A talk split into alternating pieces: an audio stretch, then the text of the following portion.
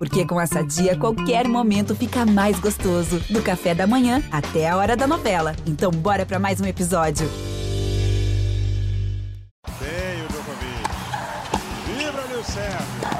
6 a 4 ele tem dois match points. Federer tem três match points. Mais um match point para Rafael Nadal. Serena Williams tem o duplo match point.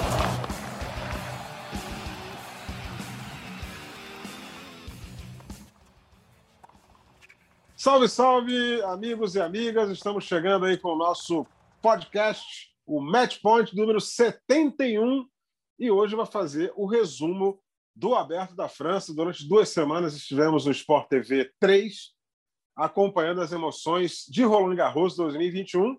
E no fim das contas, o Novak Djokovic, de forma fantástica, ganhou uma semifinal do Rafael Nadal, 3 sets a 1. Nadal dentro do seu domínio foi superado pelo Novak Djokovic no puxadinho do Nadal, hein, rapaz? Deu Djokovic. Djokovic venceu o Rafael Nadal 3 sets a 1 e na final enfrentou o grego Stefanos Tsitsipas e passou pelo grego 3 sets a 2, estava perdendo por 2 sets a 0 e conseguiu a virada para cima desse talentosíssimo tenista da Grécia, o Stefanos Tsitsipas, que fez a sua primeira final de Grand Slam. Tivemos também a história sendo escrita do lado do feminino, Bárbara Krejcikova da República Tcheca, campeã em simples e duplas. Desde 2000 isso não acontecia no Aberto da França, quando a Mary Pierce conseguiu esta façanha e 20 anos depois, aí, né, 21 anos depois, para ser mais preciso, a Bárbara Krejcikova, ao lado da Siniakova, foi campeã de duplas e campeã de simples na final contra a russa Anastasia Pavlyuchenkova. É, vamos fazer esse resumão aqui de Roland Garros 2021 é, com um time de peso aí, três convidados especialíssimos. Hoje eu vou falar muito pouco, né? Já falei muito durante duas semanas. É, nosso time hoje com o Ricardo Bernardes, o novo papai aí é, da praça, Narc Rodrigues e Domingos Venâncio. Vou começar aqui pelo novo papai, gente, do Ricardo Bernardes, meu querido, parabéns aí. Né? A filhota nasceu, está com saúde. É, daqui a pouco vai estar com a raquete na mão lá com o, profe... o Titinho Narco ou o Titinho Domingos, eles vão brigar para ver quem é que vai treinar. Forte abraço para você, Ricardo. Seja bem-vindo ao nosso podcast número 71, falando de Roland Garros. Obrigado, Eusébio. Um abraço para você, para meus grandes amigos aí, Domingos Venâncio Nac Rodrigues. Quantas emoções em Roland Garros, né? Para mim, então, teve uma grande emoção adicional. Tava, como você falou, fui papai, estava inclusive me preparando para trabalhar quando a minha esposa Bruna entrou em trabalho de parto, abandonei a transmissão. Acho que foi o Domingos que assumiu, né, Domingos? Eu mesmo, eu mesmo. e, e, torneio, pelo, pelo que eu pude acompanhar, né? Acabei acompanhando bastante, né? Porque acaba ficando muito tempo dentro do quarto, tranquilo. E pelo restante que eu pude acompanhar, depois de ter participado de algumas transmissões, é, no masculino nós tivemos tudo que a gente já vinha prevendo, né? Não aconteceu nada muito diferente.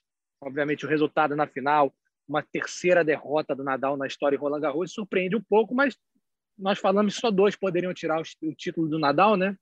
Se tudo corresse normalmente, foi, foram os dois que chegaram à final. Acho que foi até previsível tudo tudo que aconteceu em Roland, em Roland Garros na chave masculina e aí na feminina, meu amigo. Eu duvido, duvido que o bolão de alguém incluísse Duas, vai, das semifinalistas. Duas. Vou... Uma, talvez, quem sabe, alguém num momento muito inspirado ali, colocou uma das semifinalistas ali. Eu duvido que duas tenham colocado. É, difícil, né? Difícil de acertar. É uma final, foi uma final tanto quanto improvável, né? Entre a, a, a Krejcikova e a Pavlyuchenkova. É, Rodrigues, forte abraço para você. É, muito tempo sem te ver, né, Narco? Fiquei pouco tempo com você esses últimos 15 dias, né? Estamos juntos mais uma vez aqui no nosso podcast número 71. É, deu a lógica é, no, no, no, feminino ou você também acha surpreendente? Deu a lógica no masculino, você também achou surpreendente? Queria a sua opinião aí é, nesse resumão do Aberto da França 2021. Narco, bem-vindo. Um abraço, Zé, um abraço ao Domingos, ao Ricardo, parabéns. Só lembrar que se é pelaquela sua abertura lá, eu também vou falar pouco, porque foram duas ah, é? semanas também. Mandando aí, o único dia que eu ia ter folga, nasceu a Carolina. Aí acabou que minha folga foi suspensa. O único dia que eu ia ter folga. Não tive folga nenhuma em Roland Garros. Ah, mas isso foi ótimo, ficamos todos muito felizes. É, eu acho que o Roland Garros, é, o Ricardo disse bem, né? O Wimbledon foi, perdão, a chave feminina foi completamente assim aberta desde o início. A Alep já não entrou para jogar, a, a, Osaka já teve aquela desistência logo na segunda rodada, a Bart na segunda rodada também abandonou. Então, logo no início da chave feminina, já a gente já podia prever que alguma coisa ia acontecer diferente, tá? Chegar às quatro semifinais, como o Ricardo falou, quem é que ia ter esse bilhete premiado aí, né, numa casa de aposta, né, entre uma ou duas daquelas quatro?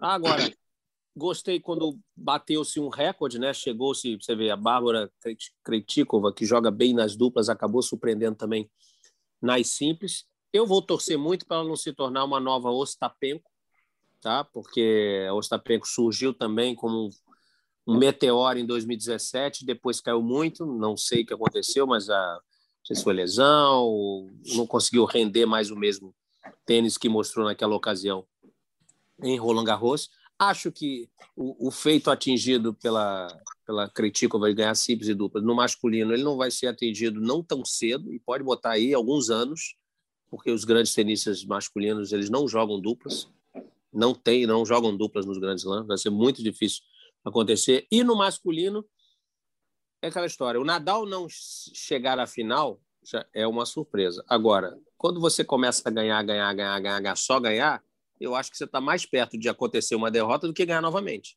né? É de dar errado em algum momento. Não deu errado. Ele perdeu para um jogador que foi melhor que ele. E talvez um jogador que tenha feito em 48 horas as melhores horas de tênis da vida dele. Nessas, nesses dois jogos que ele fez. Porque o que ele conseguiu, o jogo com o Nadal realmente foi épico, foi épico, épico, épico.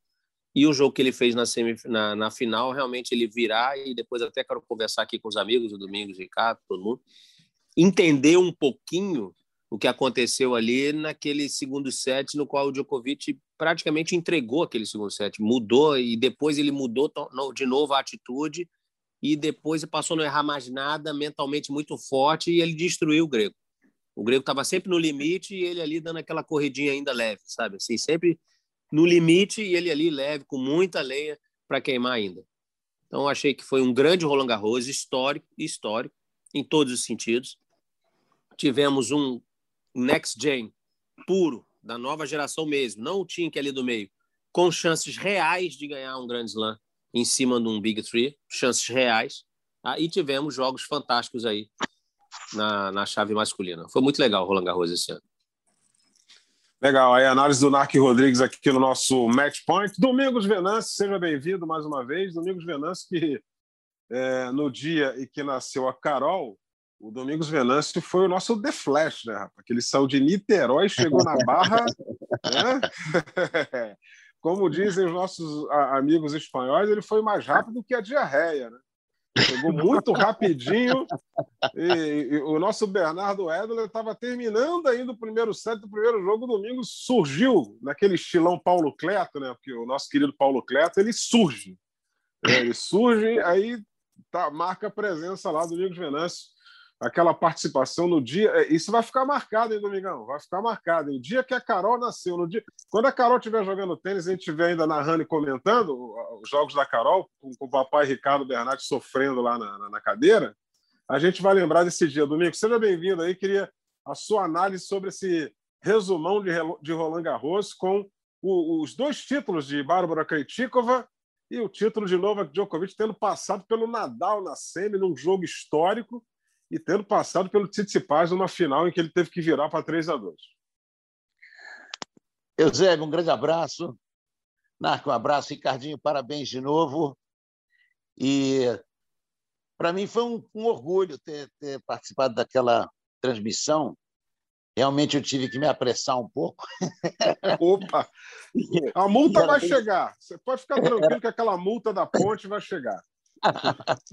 Era bem cedo, mas foi muito legal o, o, o motivo e a gente ficou muito feliz com, com o fato do Ricardinho ter antecipado um pouquinho a, a, essa experiência de ser papai e todos de parabéns que a Carol venha a ser uma grande pessoa, uma grande uh, tenista, se possível, e eu e o Narc vamos ter que, que, que, que, dividir as ações ali, porque o pai também entende muito de tênis. Agora, pai técnico, às vezes, não é muito bom.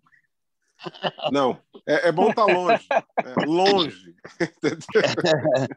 então, então é, estamos todos de parabéns. O, o Roland Garros desse ano foi realmente histórico, né? que colocou muito bem. A, a Kritikova, né? é, barba, cabelo e bigode, ganhou tudo.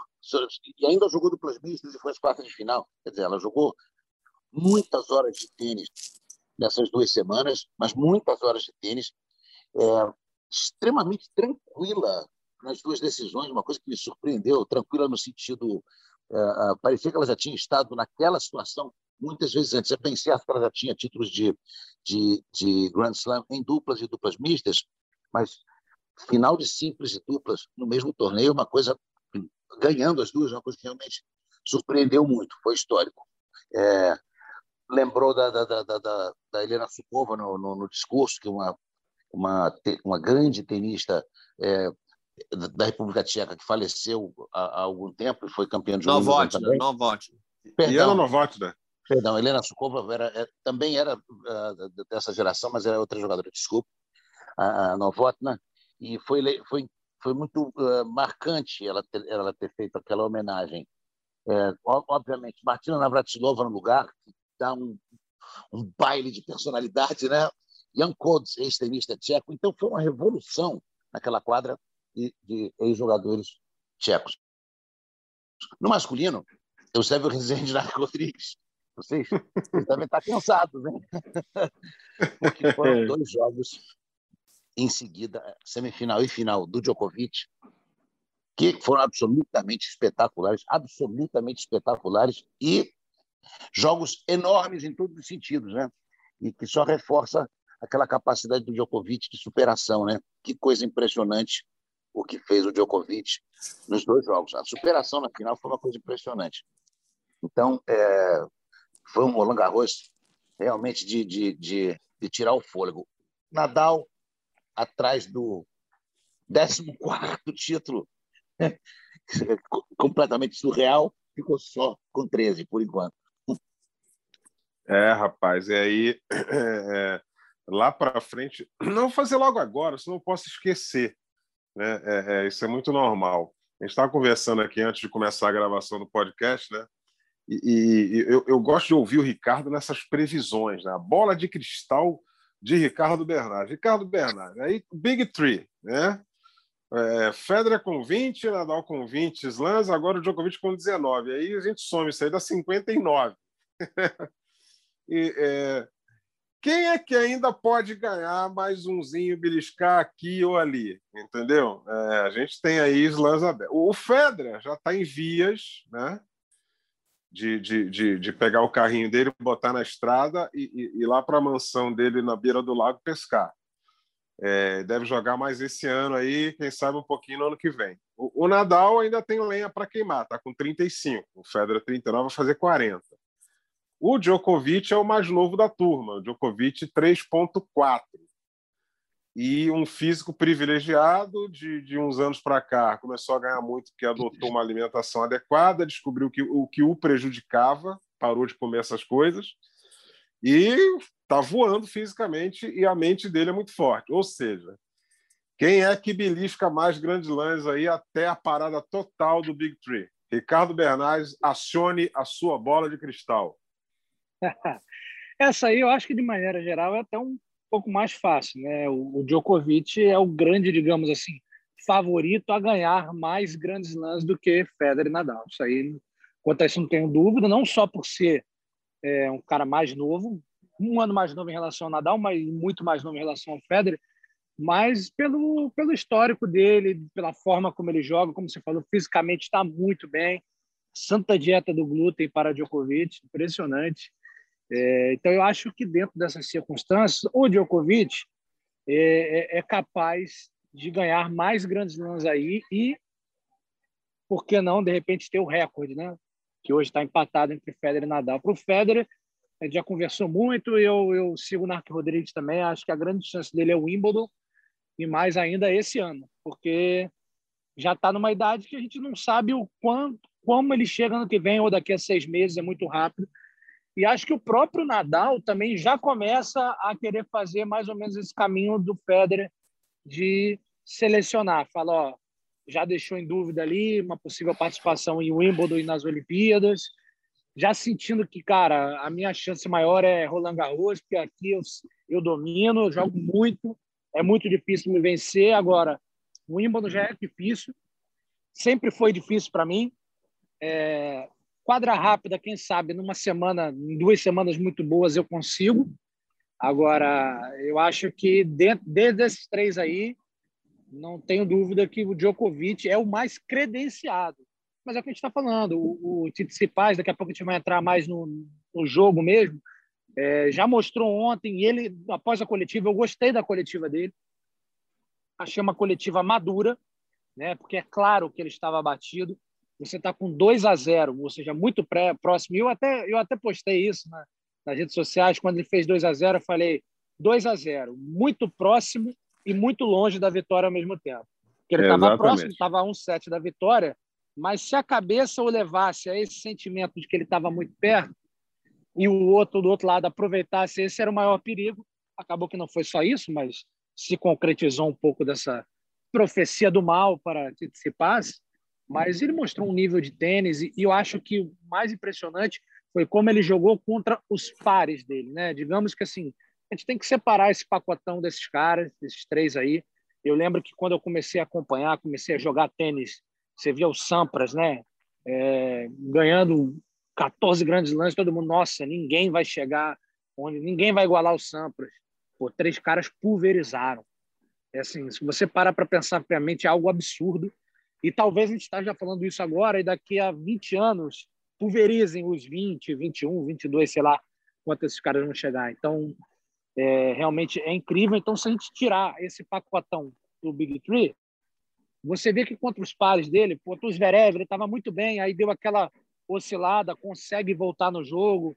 E, e aí contra ali ele jogou muito bem, ele se encontrou, é claro, também o jogo dele, apesar de inicialmente, você se você procurar a, a ficha dele na ITF, quando ele era júnior, quando ele disser lá piso preferido, aparece grama. Incrível, né? Mas como é. o jogo dele se adaptou bem ao Cyber, ele conseguiu melhorar muito nesse tipo de quadro. E acho que é um cara que tem muito talento e, e ele tem uma coisa que é muito legal. Ele tem um carisma. Ele, ele, ele tinha uma página de viagens e aí fazia, né, gravava vídeos pelo mundo, muito quando ele estava começando ali despontando. Então, é algo que, querendo ou não, te ajuda, porque você ganha a simpatia do público, te dá forças. Eu acho que é algo onde ele pode extrair. Então, vamos voltar à questão que você me, me, me pôs aí. Grande Slam, Djokovic, para mim, tem tudo para levar ainda mais uns 3, 4.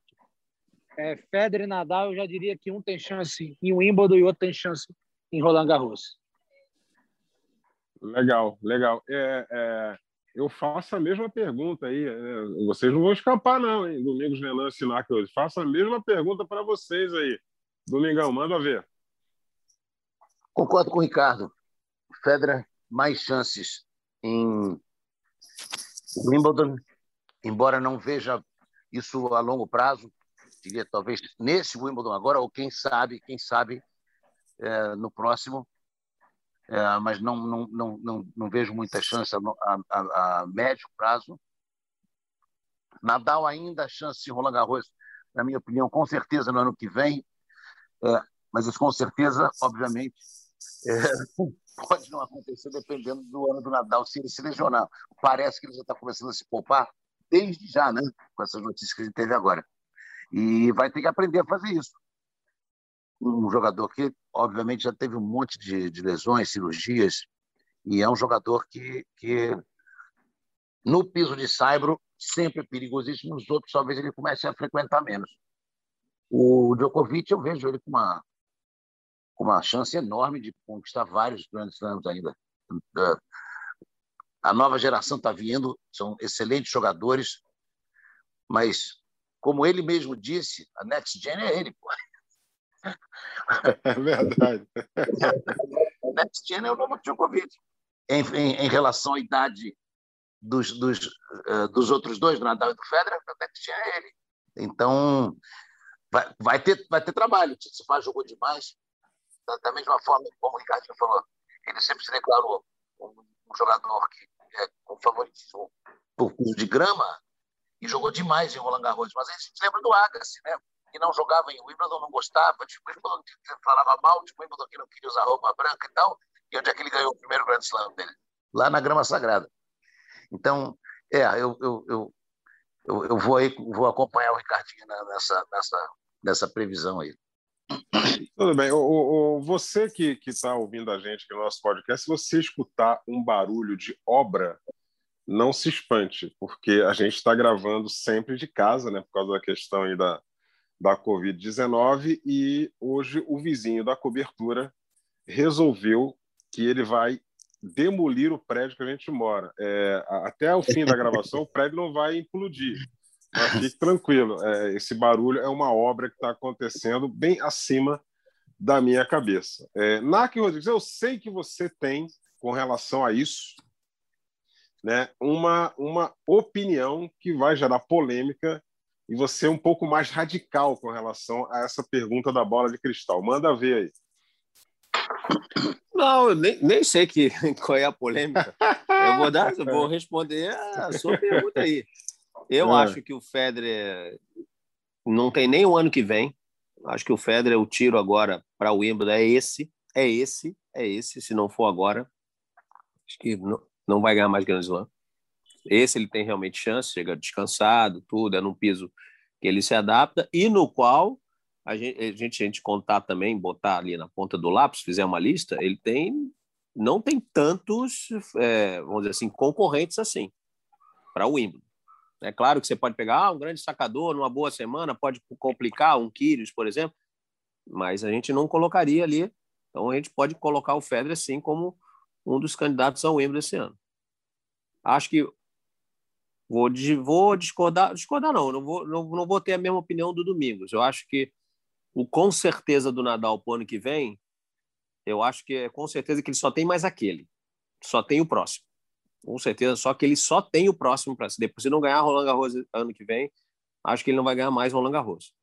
Ah, e tem e acho, tem para mim que o Djokovic é favoritaço, taço para o US Open. Acho que no US Open ele vai ter ali um ou outro concorrente da Next Gen. Acho que não, não vai ter o Federer e dificilmente acho que o Nadal, se bem que esses caras a gente sempre tem que ficar um pé atrás porque eles nos ensinaram a, a não duvidar deles.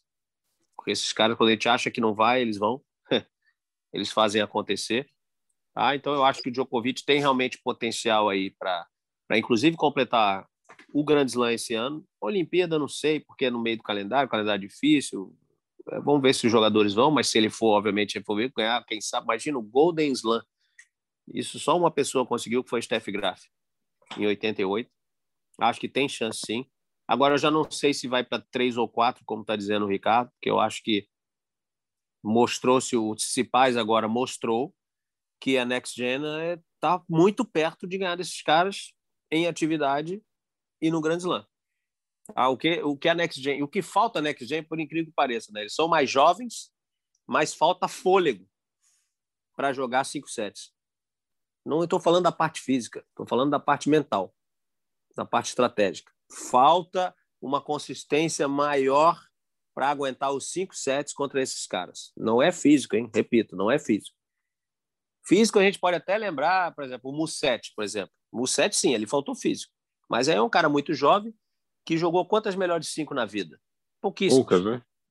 Poucas. Então, eu não consigo, então é para ele uma novidade. Esse Next Gen, não. Essa galera já está jogando há algum tempo aí Grand Slam. Já está no circuito há pelo menos uns 3, 4 anos.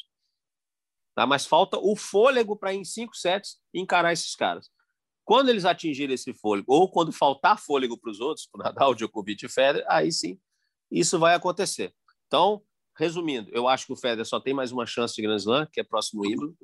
Tá? Eu acho que o Nadal, se for o US Open em boas condições, também não podemos duvidar do Nadal, mas eu não sei se vai chegar a boas, boas condições. Acho que o Nadal tem o próximo Roland Garros, sim, com chance ainda, mas depois acho difícil. E o Djokovic ele vai favorito para o Wimbledon, um dos favoritos, e favorito também para o US Open. A gente sabe É. que a Austrália, lá no ano que vem, é o torneio que ele gosta, mas ainda falta muita coisa. Então, não me arriscaria a dizer na Austrália ano que vem. Mas para esse ano, acho que o Djokovic tem tudo para. Seria um efeito sensacional ganhar os quatro torneios de Grand no mesmo ano. É, é, então são as previsões aí de Narc Rodrigues, é, Domingos Venâncio e Ricardo Bernardes. A gente vai viver isso aí, se Deus quiser. A gente vai lá na frente fazer um outro podcast falando disso tudo aí, de todas essas previsões que nós fizemos aqui, se elas realmente vão se confirmar ou não, né? Ou não. É, vamos falar aí, é, é, ainda continuando dentro, dentro desse assunto, é, o, o o Stefano Tsitsipas fez a primeira final de slam dele, acabou perdendo 3 a 2 O Alexander Zverev fez a primeira final de slam dele é, no US Open do ano passado, também perdeu 3 sets a 2 para o Dominic Thiem, que já é uma outra geração, aquela geração intermediária ali. É, desses dois aí, gente, desses dois, Tsitsipas e Zverev, quem é que está mais perto de beliscar esse tão sonhado torneio de Grand Slam. É, eu começo aí com, com o Narco Rodrigues. Vamos, vamos inverter a ordem. É, é, um, é um ou outro? Um ou outro. Quem é que está mais perto? Tsitsipas. Ou o Zverev? Porque eles os dois bateram na trave. Né? Perderam 3-2. É, Tsitsipas. É, Domingos Venâncio, quem, quem, quem leva? Quem está mais perto? Tsitsipas ou Zverev? Entre os dois, eu vou com o Tsitsipas. O Tsitsipas bateu na trave contra o Djokovic, que já tem uma- um histórico enorme.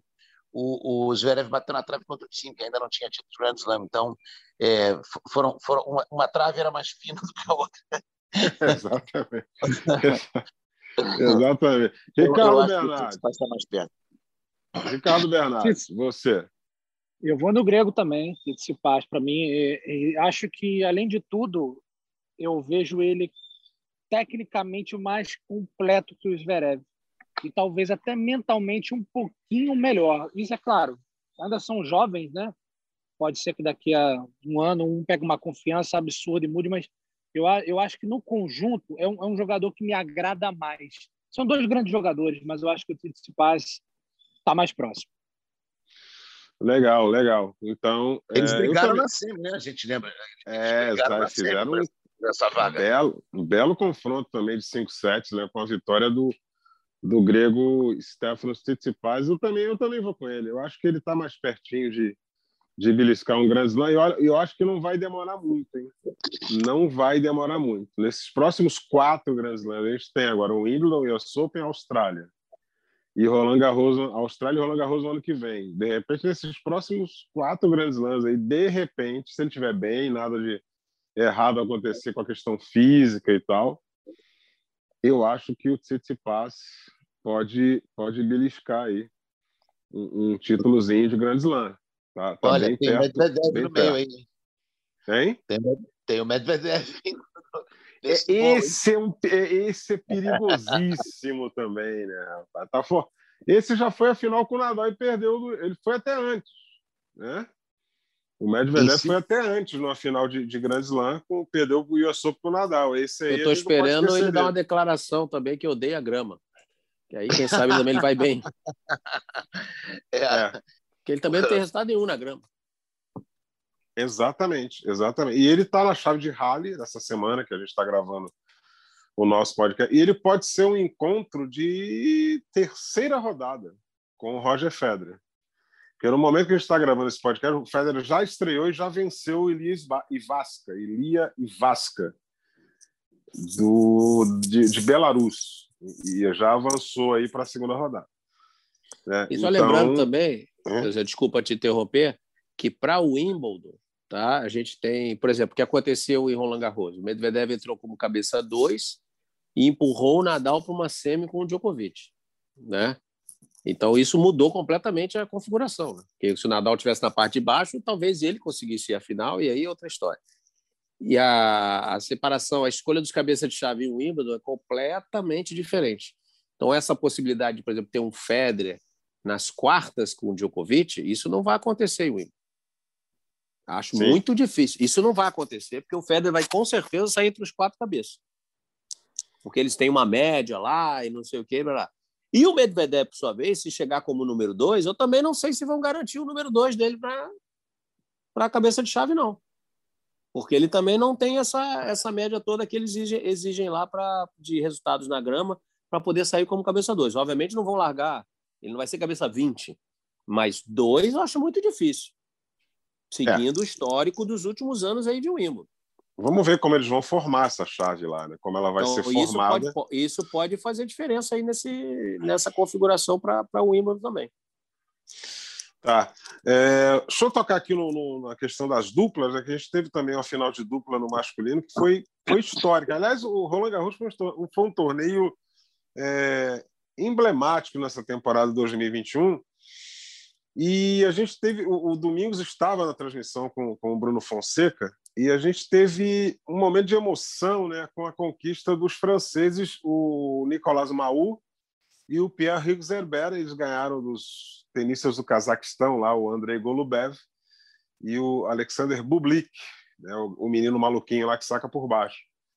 E que emoção, né, Domingos? Conquista francesa com toda a torcida empurrando. Né? Os franceses estão tão ávidos por um título em Roland Garros, em simples, né, que desde o Yannick Noah em 83 ninguém chegou lá. E, e o Maú e o Herbert conquistando mais um título de duplas em casa, diante daquela torcida é, totalmente emocionada. E o momento da Marceleza foi um negócio fantástico, né, Domingos? Ah, foi, um, foi um jogo espetacular. O, os, os favoritos, obviamente, os franceses, em função de todos os resultados que eles têm, o, o, já ganharam tudo, os dois já ganharam todos os títulos Grand Slam, inclusive Roland Garros juntos. É uma dupla que, que, que, que, é totalmente entrosada, jogam juntos há muito tempo. O Maru tem uma atitude meio paterna, paternalista em relação ao, ao Herbert, é, é, é, quase como, como de tutor mesmo. Ele, ele orienta, ele ajuda. O, o Herbert melhorou muito, costumo dizer isso sempre, na, na, nas suas qualidades de jogador, inclusive de simples, graças ao, aos conselhos e ao espelho né, do Nicolás Marru. Nicolás Marru é uma lenda do, do, do, das duplas, né, um jogador absolutamente espetacular. E ali em Roland Garros, eles ganhando de novo, de virada, a outra dupla entrou meio, meio sem nada a perder, né? E o, o público é um jogador perigosíssimo, joga demais, talentosíssimo. O Bruno Soares chamava atenção antes do jogo uh, que o, que o, o, o é um jogador de força e talento. Ele, ele une as duas coisas. Então, uh, ele pode se tornar perigoso a qualquer momento no jogo. Mas, na hora de sustentar a vitória, os franceses usaram a experiência. Legal, foi um grande momento aí na quadra Felipe Chatrier, né? A gente pôde mostrar isso para o telespectador. Eusébio, eles salvaram dois match points na semifinal contra Cabal e Fará que é uma dupla danada também, né? Salvaram dois match points. É, o Cabal e Fará é sempre uma dupla muito difícil de ser batida, né? E, e aí os últimos resultados deles aí, os últimos três, quatro anos. Uma dupla que sempre tem que ficar de olho, porque quem enfrentar vai ter trabalho é, para passar. É, antes da gente amarrar o, o, podcast, vamos, vamos entrar no jogo em si da final, que a gente acabou falando, pincelando aqui e ali, né, Ricardo? E aí a gente acabou colocando o roteiro bem livre. É, o é, que, que você achou da final? assim? O, o, o, o que, que faltou, o, o Nadal? O Nadal, o, o Ricardo? Também você de Nadal, hein, rapaz? Tá com moral, hein? Ah, que isso, hein? Opa, é, o, é, o que, que faltou pro, pro Tsitsipas? Que o Nadal não saiba disso. É, é, exatamente. Mas eu acho que o forehand do Ricardo é melhor do que o do Nadal. Opa, é... tá afiado, tá afiado. Tá afiado. O, o, Ricardo, o que, que faltou para o Tsitsipas ali? Porra, fiz dois sets a zero, mas eu tenho que ganhar três no mesmo dia desse, desse alienígena que está lá do outro lado. Né? O que, que faltou ali para o grego na mente para entrar no terceiro set mordendo e não dar chance nenhuma para o Djokovic? Acho que, na verdade, faltou um pouco do que sobrou para o Djokovic, né? que foi entender que o terceiro set começou um novo jogo. Né? Acho que o Tsitsipas teve uma estratégia interessante, que ele mexeu muito o Djokovic, poucas vezes ele tentou trocar bolas por trocar, era sempre buscando uma bola um pouco mais angulada, mexia um pouco o Djokovic, não deixar o Djokovic confortável para bater na bola, e e, e, querendo ou não, foi um jogo um pouquinho mais arriscado, né? Ele forçou um pouco mais. consegue aquela virada ali no primeiro set, depois um segundo set meio absoluto, e como o Narco falou, o Djokovic parecia, é, é, que a gente conhece, né? E acho que eles conhecem também, mas não sei se na hora se deixam abalar. Parecia que o Djokovic estava entregando o jogo até. Falando, ah, vou perder aqui, o garoto está jogando demais, não tem jeito, não tem o que fazer, estou sem armas. Só que a gente sabe que o Djokovic nunca está sem armas, né? Ele sempre tem uma ali guardadinha que ele começa a usar. E aí eu acho que eu nem sei se passou muito pela cabeça dele de tipo tô a um set. E aí, eu acho que as coisas foram mudando. Aquela bolinha que ele jogava mais forçada ali, mudando de direção, começou a não entrar. Pode ter entrado, óbvio, um pouco do nervosismo. Aí o Djokovic foi dando uma, foi dando duas, começou a não errar mais nada e aí fazia ele jogar, e aí a confiança vai abaixando. E acho que foi esse conjunto de fatores que, que fez com que faltasse. Eu achei até que ele fez um último set, até um pouco.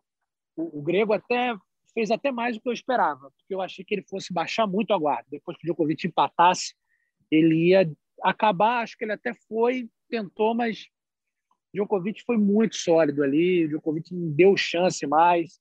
É, ele não conseguiu repetir o nível das atuações, muito por, por isso. Perdeu um pouquinho a confiança. O adversário, que é um monstro mentalmente, que vai te minando, que quando vira a parede do outro lado você não consegue ganhar nada dele, porque você via nos dois primeiros sets o Djokovic devolvendo muito bem, várias vezes como ele devolve, só que o Tsitsipas conseguindo reverter essa boa devolução e devolvendo também muito bem e aí depois a coisa não foi acontecendo. É, é, é questão de detalhe, tem que entender que do outro lado, e ele sabe. A declaração dele, como eu falei de novo, vou repetir, achei muito legal. Ele, em momento nenhum, dá como terra arrasada. Ele fala: Eu continuo confiando no meu jogo, eu sei que eu posso estou perto de ganhar um grande slam e vou continuar trabalhando, porque na verdade é isso. Assim, ele perdeu do lado de um dos maiores da história um cara que tem 19 grandes lãs, um cara que tem passou mais tempo na história como número um do mundo, que tem, que tem tudo para ter mais recordes aí. Então, não era um jogo simples. É que o jogo se apresentou muito bom. Quando ele larga 2 a 0 confiante, o Djokovic meio abatido, aquilo ali dá uma esperança para todo mundo. Todo mundo ficou naquela de, pô, vai ganhar. Só que o Djokovic, eu sempre tenho aquele pezinho atrás, até se ele estivesse sacando no match point, sabe? Eu falo, ah, mas se o Djokovic empatar esse game agora, é muito complicado. Então, acho que, detalhe, um ajustezinho de cabeça, né, de tentar controlar mais os nervos, de tentar mudar um pouco o jogo. Porque quando o Djokovic começa a neutralizar esse jogo dele, ele ficou meio sem saída. Acho que ele demorou ali a, como é que eu vou mudar minha estratégia aqui? E isso eu acho que é a rodagem que vai fazer com que, que ele consiga se adaptar melhor numa, numa virada tão rápida. Um jogo de cinco sets é aquele negócio, são várias histórias dentro do mesmo jogo. Então, a primeira história era toda do grego e depois o Djokovic dominou completamente. O, o Ricardo, posso fazer uma pergunta aproveitando aí o, o teu raciocínio? Para mim? Pô, pode. Desculpa, você pode fazer quanto você quiser. Você, você, quer dizer que então houve um, um certo ar milongueiro no jogo. é, milongueiro, milongueiro. Será que é Sempre tem, né, Domingos? É, será que isso é uma homenagem à edição do podcast de hoje? Opa, número 71, né? É, o, o, Pode assim, ser, viu? Aquela, aquela versão Maradona Copa de 90, né? é. Até a narração do Galvão, Galvão, aí o Maradona que vocês achavam que estava machucado. Enfiou para o Canide um abraço para o Gaiteiro, meu amigo. Entendeu? Então, é, é, mas é, os caras ainda caem nessa aí, né? Ainda caem nessa. E, e lembrando sempre que o Tsitsipas, ele, eu li hoje, que ele é, perdeu o avô antes da decisão do, de Roland Garros. Quer dizer, na, na, coletiva ele falou isso, chegou a mencionar esse tipo de informação aí, o que é uma pena, né? Mas assim, e, e, e parabéns para ele, ele entrou, jogou uma final de igual para igual lá com, com o Djokovic, acabou perdendo. Mas acabou, é, ou seja, é, é uma superação, né? Se perder alguém tão querido e ter que jogar uma final de Grand Slam. Não é fácil, não deve ser fácil para ninguém. Não, não dá nem, não deve, não deve ser muito fácil. E, e o NAC estava comigo, Domingos e Ricardo, e a gente fez a, a, transmissão, a abertura com um pré-jogo que teve lá o Bruno Soares, o, o Marcelo Melo. O Marcelo ficou com a gente no primeiro set. E, e, e uma observação que o Marcelo fez, né, é, ainda quando ele estava no ar com a gente, que ele falou assim: o Tsitsipas, se ele quiser ganhar do Djokovic, tem que ser agressivo o tempo inteiro. Essa agressividade, Narca, ela foi embora a partir do terceiro set? Eu acho que não. Acho que ela, ele manteve, só que aí, do outro lado, o Djokovic passou a ser um outro jogador. Exigiu que ele fosse agressivo durante mais tempo, porque antes ele estava sendo agressivo e as bolas, uma, duas, três vezes, aí aparecia a bola para ele matar e mandar no ponto e até buscar definição. O Djokovic entrou no jogo e ele precisou ser agressivo seis, sete, oito bolas por ponto, até mais. Tá? E, e aí o, ele passou a ter resistência. E aí é aquela história do fôlego, da mente. Pô, essa bola não cai, pô, esse cara não erra, o que, que eu faço? Aí, depois, lá na frente, a gente viu ele dar umas madeiradas que ele não estava dando no início, ficar irritado, e também não estava aguentando. Então, a mente dele é que não aguentou ficar durante muito tempo, cinco sets, como ele aguentou no primeiro e segundo set. E um detalhe, se vocês é, vão se lembrar, quando estava 2 sets a 0, tá? No 2 a 1 2 a 1 do terceiro set. Tá? Foi um game muito, mas muito longo. Acho que foi quase 10 minutos de game que o Djokovic levou para quebrar o saque do, do Tsitsipas. E ali ele deu uma desmoronada. Que aí o set foi 6-1. Ali ele deu uma ah. desmoronada. Ali eu acho que aquele game ali, se ele segurasse aquele aquele set, pelo menos até um 4 a 4 um 5 a 5 talvez aí, quem sabe, nunca vai, a gente não, não tem mais como saber mas talvez o Djokovic desse uma rateada. A gente não sabe. Mas ali o Djokovic, aí ele passou a andar na frente sozinho e, e aí foi do jeito do Djokovic. E no quinto set, para mim, ele só precisou, ah, você vê, o quinto set foi uma quebra que ele conseguiu no primeiro game. Então tudo que a gente viu aqui, ah, o, o Grego melhorou no quinto, o Grego melhorou no quinto, mas ele melhorou no quinto, mas veio correndo atrás, veio correndo atrás, veio correndo atrás o tempo todo, veio correndo atrás o tempo todo. Então, é. é ele tem as armas, mas ele precisa. É, é, esses jogadores, a mente, o que o Djokovic tem de fenomenal, absurdo, que a gente brinca aqui, ele é o craque, o mestre dos pontos importantes. E nesse torneio, ele foi o mestre dos pontos, dos games, dos sets, dos jogos importantes. Foi cracaço. Aí foi assim que ele ganhou o torneio. É, legal. É, é, gente, é, diante de tudo aí que a gente viu de Roland Garros, aí, tirando esses dois finalistas, aí, tirando o Nadal e tal, é, quem é que mandou bem aí? Teve gente que não chegou, porque só podem chegar dois na final, tanto no feminino quanto no masculino. Eu queria saber de vocês quem é que mandou bem nesse torneio, quem é que pode evoluir, quem é que pode chegar lá na frente. É, o que, é que vocês acharam aí? Vamos começar com o Domingão. Eusébio, é, me surpreendeu positivamente demais a Pavlyuchenkova.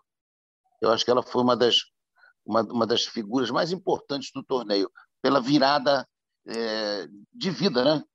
Era uma jogadora que tinha tudo para ser para estar no topo logo na, na, sua chegada ao circuito, engasgou, ficou muito tempo ali com altos e baixos e de repente, quando menos se esperava, uma mudança é, de estaca agora está sendo treinada pelo irmão dela, o Pablo Tchenkov, que aliás é uma figuraça, um indivíduo totalmente rock and roll. exatamente tatuagem que você não vê nem, nem um pedaço do corpo dele sem, sem, sem tatuagem. Uma figuraça. E, e, e, e, o, e, o, e a maneira que os dois se tratam, a maneira positiva que, que essa, essa aquisição para o staff dela é, a, aconteceu. Ela foi uma surpresa, para mim, muito legal, que prova que o jogador não precisa ter tanta pressa, as coisas podem acontecer. Não, não, não dá para se desesperar porque o sucesso não veio muito rápido. Mas, obviamente, ela ainda brincou no, no, no discurso final e vários amigos foram assistir o jogo dela porque pensam que é a última chance que ela teve de fazer uma final de Grand Slam. Ela foi muito positiva em todos os aspectos. No masculino, eu acho que a chegada de Tsitsipas à final deu, deu, deu um grande, um grande alento da maneira que foi, perdeu o jogo. O Narc foi muito feliz na, na, na, em toda a explicação da, da, da, sobre a derrota do Tsitsipas ou a vitória do Djokovic, né? E, e, mas ele chegar com a força que chegou na final e a semi com Zverev também, para mim foi uma foi uma, uma situação muito marcante. Então, é, gente, eu acho que vem muito do Tsitsipas, do, do Zverev, do Medvedev pela frente, eu acho isso um alento, né? Porque os outros, os outros três que a gente já falou tanto deles, em algum momento eles vão ter que, é, baixar a guarda um pouquinho. Eu, eu, espero que essa guarda esteja em boas mãos. É legal. O, o Ricardo, o que, é que você destaca aí? Tem alguém que você viu que tenha mandado muito bem aí? Algum italiano, algum espanhol? Ah, eu vou, eu vou no, eu vou no linha do que a gente já falou aqui. Para mim, quem mandou bem na chave masculina foi seu Medvedev. E não foi só dentro de quadra, não, que ele tirou sarro da situação de nunca ter vencido em Roland Garros, ficou brincando. Aí postaram o negócio, qual a sua maior lembrança de Roland Garros? Aí ele falava, nesse momento eu só consigo lembrar de game, set, match falando meu nome. E ele brincava, e toda a coletiva que ele vinha, levava com ar leve, falava, é, então, eu falava que eu não gostava de jogar no Saibro, mas eu também não gostava de comida japonesa, agora eu gosto de comida japonesa, eu gosto do que me faz bem, então eu estou vencendo, está me fazendo bem. Aquela que a gente falou, aquele humor negro, que você nunca sabe se o cara está mal-humorado ou se ele está realmente tirando sarro, se ele está dando indireta. Maravilhoso, seu Medvedev. E, assim, dentro de quadra, né, ele ganhou assim, jogos interessantes. Jogou, ganhou um Garim 3-7, né, um cara que não tem um estilo de jogo apropriado para o vencer o Garim 3-7 não é uma coisa, uma tarefa tão fácil, né? E parou onde realmente tinha que parar, onde alguém tinha mais jogo do que ele naquele momento, mais armas ali no Cyber, né? E na chave feminina, para mim, não tem como não destacar a campeã. Primeiro, porque é uma surpresa por si só. Ninguém apostaria nela para ser campeã. Beleza, aí a opinião do Ricardo Bernardo. Ô, ô Narc, é, é... quem é que você destaca aí já que você já falou do, dos dois campeões, enfim, quem é que mandou bem aí, na tua opinião, em Roland Garros, tanto no feminino quanto no masculino? Poxa, eu vou, eu vou levar um pouquinho para a nova geração, né? aquela novíssima geração, vamos dizer, que está chegando. Eu achei que o Musetti fez um grande torneio, não é fácil, até onde ele aguentou. Ele ganhou dois sets do Djokovic, né? depois perdeu o jogo, obviamente, mas tirou dois sets do Djokovic, não é fácil. Tá? No, no masculino. O Davidovich Fokina fez um grande torneio. É meio maluquinho, a gente precisa acompanhar um pouquinho mais a consistência, mas eu acho que é um, um tenista impetuoso. Eu acho que a gente tem que ficar de olho, novíssima geração. E a gente está falando dessas caras novas da, da na semifinal da, do feminino, mas a gente tem que lembrar, essa é novíssima geração, mas já é mais conhecida, que fez um grande torneio, chegou até as quartas num piso que é, é difícil para ela, foi a Coco Gauff a gente tem que ficar de olho na Coco Golf também, que é muito ela jovem é, ainda é, e já está beliscando ali, você vê, em Roland Garros, quartas de final. Então, a gente tem que ver aí, a Zidanchek, nova também, mas não tão nova, já 23, acho que novíssima geração ali, 20 anos, 21, a Coco Golf, o Musetti e o Davidovich Fokina. Acho que fizeram grandes torneios aí. Agora, obviamente, é. Medvedev, esses caras todos aí também surpreenderam todo mundo. Eu lembro que a gente estava falando, pô, a chave de baixo vai abrir com a derrota do Tim e o Rublev. Abriu nada. Chegou quem tinha que chegar. Zverev Tsitsipas. não abriu nada a chave. Não teve cara nova nenhuma lá. Chegaram os caras é que eram para chegar mesmo. É então eu ficaria aí, quem pode chegar, a gente ficar de olho mais para o restante da temporada. Coco Golf no feminino, é, Musetti e Davidovich Fokino. Legal. E, e, o Ricardo destacou aí o, o Medvedev, né? O, o, Domingos. O Medvedev, cada dia que passa, né? antes da gente é, entrar nessa reta final aqui, o Medvedev, cada dia que passa, ele se parece mais com o Brad Gilbert. Tá? Uma maneira de jogar que não é lá muito bonita, né? E, e no humor negro, né? Porque o Gilbert é de um humor negro também, né? aquela carazinha dele, assim, parece uma hiena, né? O, o Brad Gilbert, e cada vez mais parecido com o Gilbert, né? O, o, o, Brad Gilbert, o, o, livro dele, que é um dos livros de maior sucesso na história do tênis, inclusive entre outros esportes também, chama-se Winning Ugly, Ganhando Feio. O Brad Gilbert ficou 10 anos ali, entre os, entre, os, entre os 15 do mundo, se não me engano, e com, sem golpe, um jogador que não tinha nenhum golpe. Então ele aprendeu a extrair o máximo do pouco que tinha. O Medvedev, embora o estilo dele não seja exatamente o que a maioria das pessoas aprecia, o estilo técnico dele, mas ele tem os golpes, ele tem as armas e ele sabe ganhar feio quando precisa, né, Eusébio? E a gente exatamente. É, A gente lembra que agora ele, ele fez em Roland Garros o que fez no US Open, quando chegou na final. Ele era o inimigo público número um, e aos poucos ele foi pedindo, pedindo literalmente o apoio da torcida, quando falou quando eu jogar com o grego, eu falo francês, ele não fala. Eu moro em Monte Carlo. Eu, eu, meus patrocinadores são franceses, então torçam por mim. E aí a organização, né, Domingos? Podia aproveitar quebrou, esse pedido, quebrou, né? Botou ele sem público. Pô, esse era um jogo, depois de tudo que ele falou ali com a torcida mobilizada, para você botar com o público, né? E, e ele, foi é. muito, ele foi muito feliz já naquele momento nos comentários. O público veio abaixo, dando risada, aplaudindo. Meus patrocinadores são franceses. Então, eu, eu acho que ele está se encontrando nesse, nesse humor. Ele está. Ele tá, isso o Jimmy Connors fazia um pouco. Né? Ele dizia: jogar sério não quer dizer que você não pode rir. E eu acho que o Medvedev está usando isso a seu próprio favor, porque ele era muito mal-humorado. Né? A gente lembra que teve situações de quase brigar em quadra com o, o Tsitsipas, de jogar moedas para a juíza em Wimbledon, é, é, mandando uma mensagem muito clara, né? Isso é, no... ele, Desculpa, ele mudou Edu, mas é bela lembrança, bela lembrança, assim, mostra um pouco e até por isso vale o destaque, né? Que foi uma figura bacana. Hoje ele virou, quer dizer, ele ainda alterna, né? Mas digamos é. assim, nesse em Roland Garros ele foi boa praça aquele cara simpático que todo mundo gosta, bom de conversa, da resenha, conta uma piada, mas é sempre bom registrar que também já teve esses muitos fatos aí bem desagradáveis, mas tomara que ele mude, né? Faça um caminho inverso de alguns tenistas que começam muito simpáticos e depois vão gerando uma certa antipatia. Se ele fizer o caminho inverso, que bom, a maturidade também, né? Já tem 25 anos, já está casado, já vai vendo que a vida não, não, não vai se provando outras coisas. Então, Medvedev, para mim, ó, um abraço, Medvedev. grande, grande, grande Daniel Medvedev, né, rapaz? Figuraça. É, antes da gente encerrar aqui, deixa eu destacar que nesse fim de semana, né, no, no, no domingo, no dia da final de Roland Garros, o nosso queridíssimo é, Demoliner, né? grande Demoliner, conquistou aí o título de Stuttgart ao lado do Santiago Gonçalves, que é o parceiro dele. E é um ATP 250, um título importante que já dá um ritmo muito legal para o Marcelo Demoliner na grama. Né? Ou seja, é, e a, na, na segunda-feira nós estamos gravando o podcast. Nessa semana ele vai jogar Rally, mais um torneio de grama preparatório para o Wimbledon. Legal o resultado, hein, Ricardo, para o tênis brasileiro, hein? Ah, resultado muito bacana. É uma chave difícil até, não era um torneio fácil.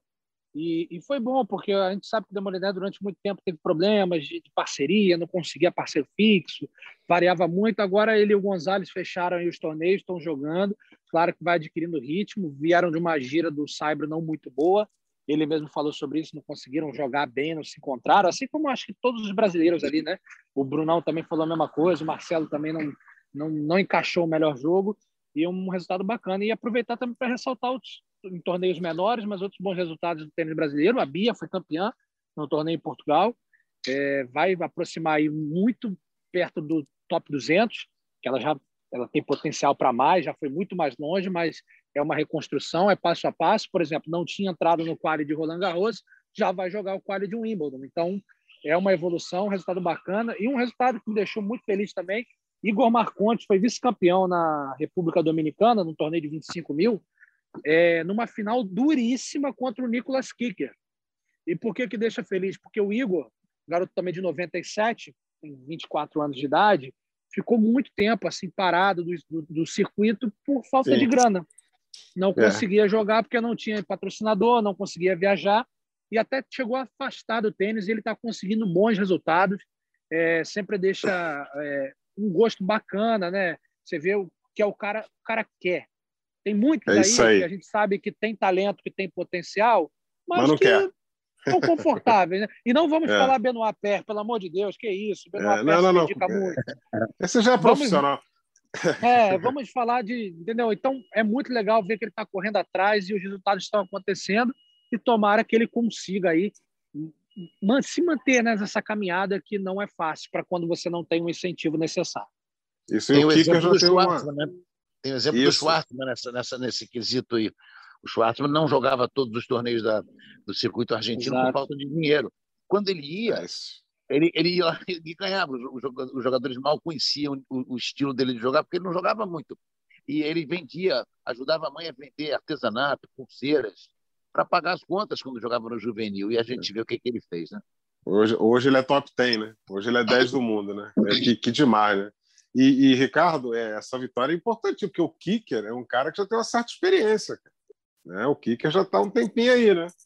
Já andou fazendo suas besteiras também. Já, é. já, já ficou um tempinho fora pensando na vida, refletindo. É, é, e, não, foi, e, e, foi um jogo que ele é. teve chance, né, Eusébio? Ele, ele, ele, ele ganha o primeiro set, tem chance ali, acaba tomando uma virada, mas um cara que é um cara duro, que já teve ele no top 100, que, que frequenta o circuito já há muito tempo, que está mais rodado do que ele.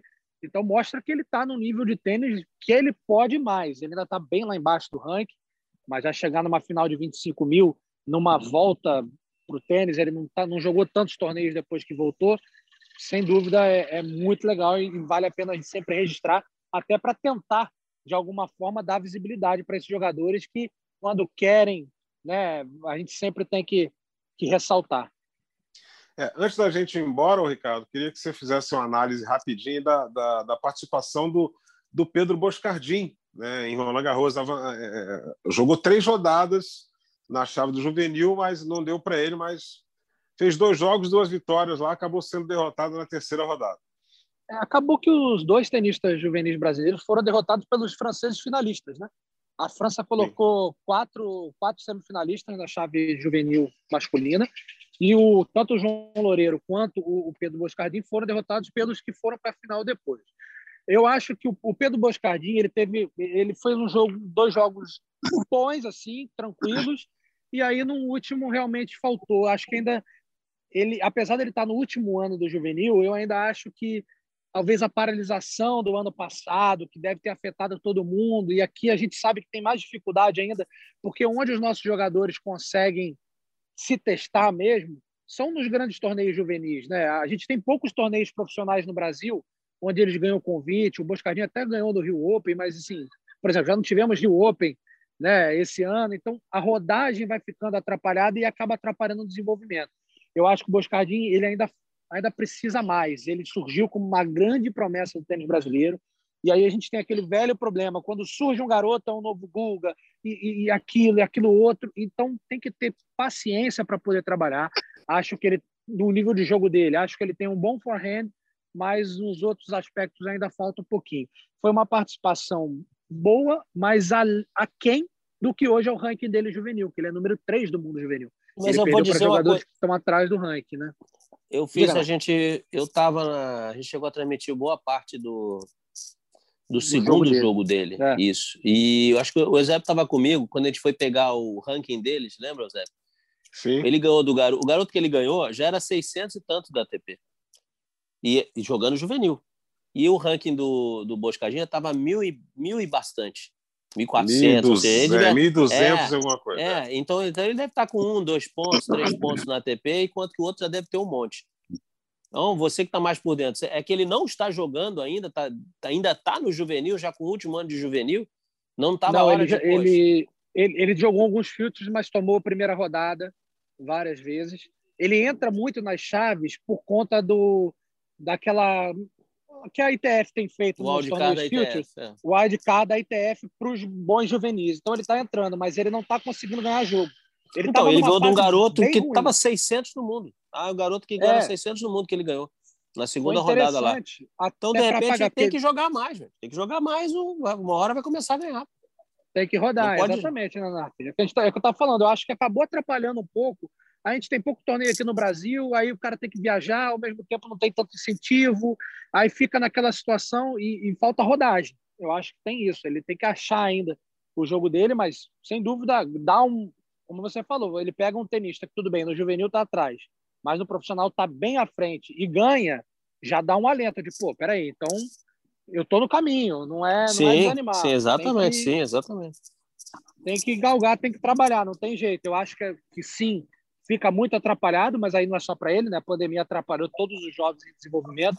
Acho que especialmente para os brasileiros tem a questão de dificuldade dos poucos torneios em casa e próximos, né? A Argentina até tem mais torneio que no Brasil, mas também não, com a questão da pandemia não ficou tão fácil assim.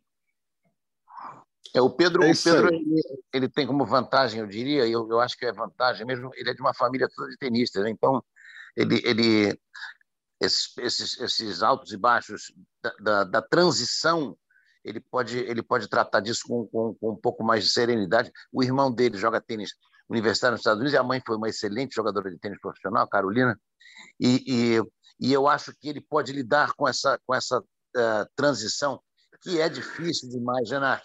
O jogador está ali, ele entra no future e não ganha a primeira rodada, ele fica sempre a um jogo de. Isso é dificílimo de, de superar, mas falta isso mesmo, falta jogar muitos torneios e muitos jogos.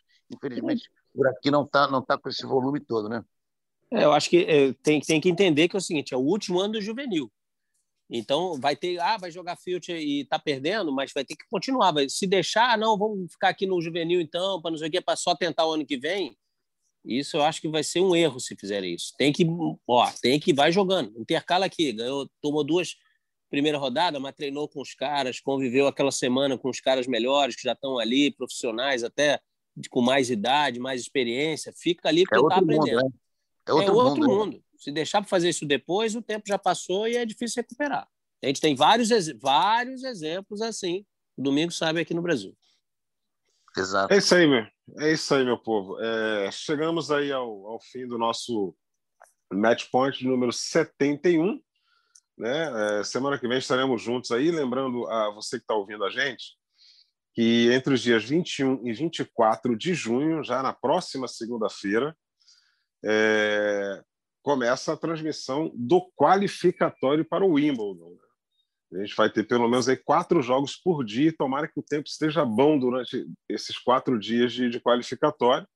E a chave principal começa no dia 28, uma segunda-feira, aí sim com imagens ao vivo lá do All England Club para a edição de 2021 do Aberto da Inglaterra. Estaremos juntos no Sport TV 3. A gente já vai estar junto aí no dia 21, né?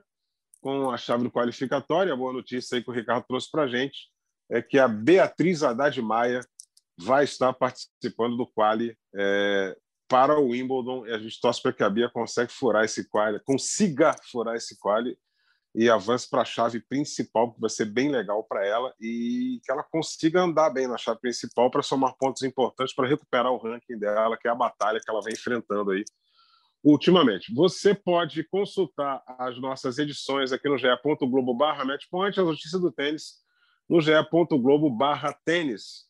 Um forte abraço e até a edição de número 72. Até lá!